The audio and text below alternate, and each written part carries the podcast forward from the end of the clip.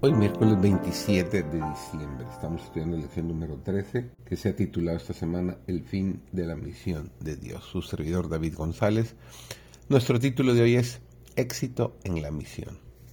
Pablo había tratado de impresionar en la mente de los hermanos corintios el hecho de que él y los ministros que estaban asociados con él no eran sino hombres comisionados por Dios para enseñar la verdad, que todos estaban ocupados en la misma obra y que dependían igualmente de Dios para tener éxito en sus labores. La discusión que se había levantado en la iglesia en cuanto a los méritos relativos de los diferentes ministros no estaba de acuerdo con la voluntad de Dios, sino que era el resultado de abrigar los atributos del corazón natural.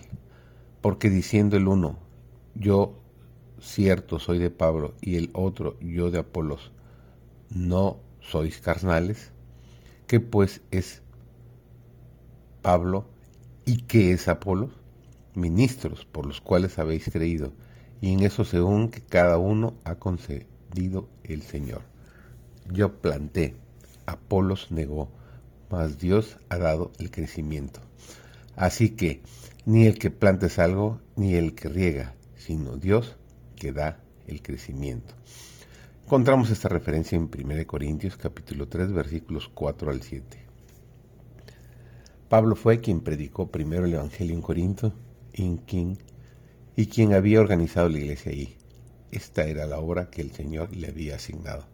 Más tarde, por la dirección de Dios, otros obreros fueron enviados ahí para que ocuparan su debido lugar.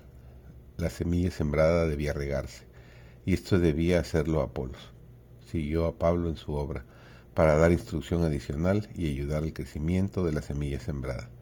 Conquistó los corazones del pueblo, pero era Dios el que daba el crecimiento. No es el poder humano, sino el divino, el que obra la transformación del carácter. Los que plantan y los que riegan no hacen crecer la semilla, trabajan bajo la dirección de Dios como sus agentes señalados y cooperan con Él en su obra. Al artífice maestro pertenecen el honor y la gloria del éxito.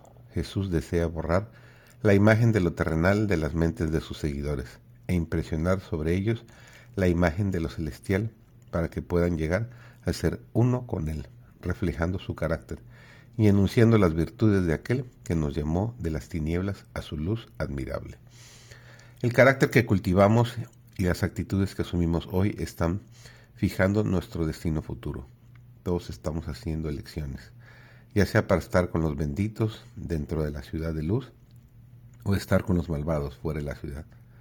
Los principios que gobiernan nuestros actos sobre la tierra son conocidos en el cielo y nuestros hechos son fielmente anotados en los libros de registro. Ahí se sabe si nuestros caracteres son como el de Cristo. ¿Somos vírgenes prudentes? Esta es la cuestión que estamos decidiendo hoy por nuestro carácter y por nuestra actitud. Que tengan un bendecido día.